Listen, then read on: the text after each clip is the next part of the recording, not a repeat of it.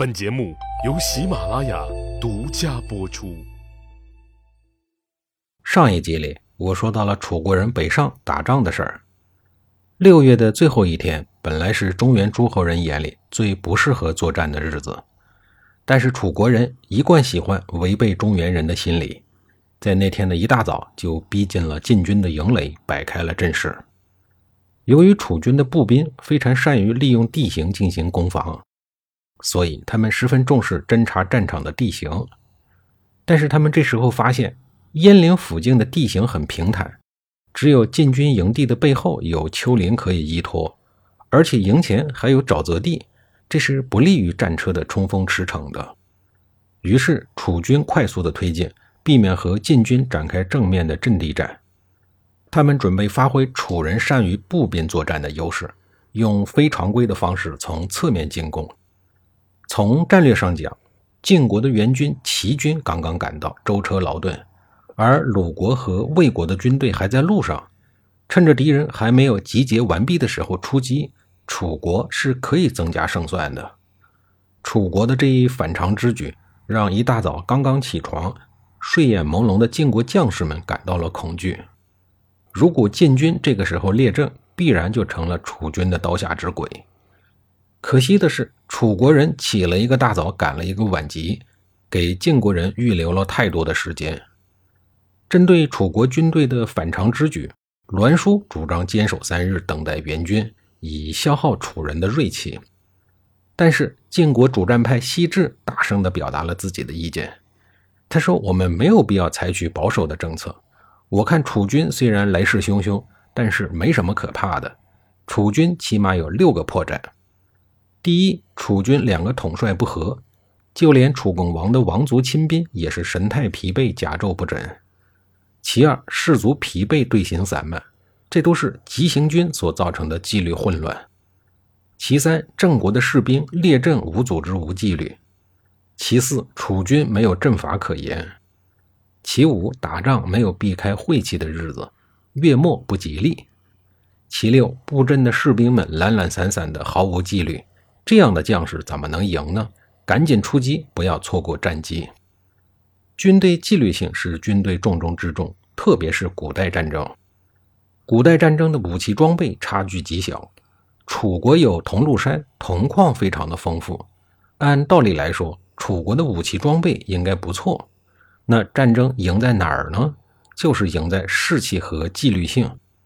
所谓士气，就是有一定的信心，包括战争的意愿；而所谓的纪律性，就是将士们相互配合的问题。问题有了不可怕，可怕的是问题被敌方给抓住了。西至的人品虽然不怎么样，但是他的这个决策是非常正确的，看到了敌方有破绽。范文子世谢的儿子范宣子说：“既然楚军不想我们在外面列阵，那我们就填平洼地，就地列阵。就地列阵就等于没有退路，等于破釜沉舟了。”很快，晋军在自己的军营中摆开了阵势，随后又把队伍之间的行道进行了疏通，并平整了军营中的地面，为步兵列阵与战车冲击腾出了空地。楚军自然也在密切地观察晋军的动态。楚公王登上了瞭望用的朝车，仔细观察着神情紧张、忙碌不已的晋军。子仲派亳州离在楚王的后面讲解翻译。亳州离是流亡到楚国的晋国贵族伯宗的儿子，因为父亲被迫害，他就跑到了楚国。他很清楚他的山西老乡的各种战法和习俗。楚公王说。晋军有些人往右跑，有些人往左跑，这是干什么呀？亳州离说：“他们那是在召集相关的官员。”楚公王说：“那些人集中在中军是在干什么？”亳州离说：“讨论战争对策。”楚公王问：“晋军为什么陈设帷幕？”亳州离说：“占卜吉凶。”楚公王又问：“他们又撤去帷幕了？”亳州离说：“那就是做出决策了，要发命令了。”楚公王又问：“甚嚣尘上了是怎么回事？”亳州离说：“应该是在列阵。”楚公王说：“兵士登上了兵车，又拿着武器下来了，是干什么？”亳州离说：“那是听取将军的誓师。”楚公王说：“那是要作战了吗？”亳州离说：“还说不清楚。”楚公王说：“他们又上了战车，将军和左右又下来了。”亳州离说：“那是在向神灵祈祷。”亳州离把晋厉公所在的地方指给了楚公王看。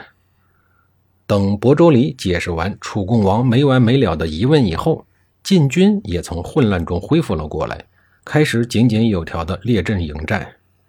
楚共王注意到晋国将最精锐的部队部署在中军，晋国这边晋厉公和晋军精锐都位于中军，因为晋国攻势的人马看到楚国中军的王军声势浩大，兵强马壮，不由得心生感慨和敬佩，认为他们是精兵强将。但是晋国人也注意到了楚国人的侦查。巧合的是，在晋厉公的身旁也有一个楚国流亡贵族的后裔苗奔黄。他出自战功显赫，但是却遭到了沉重打击的若敖家族。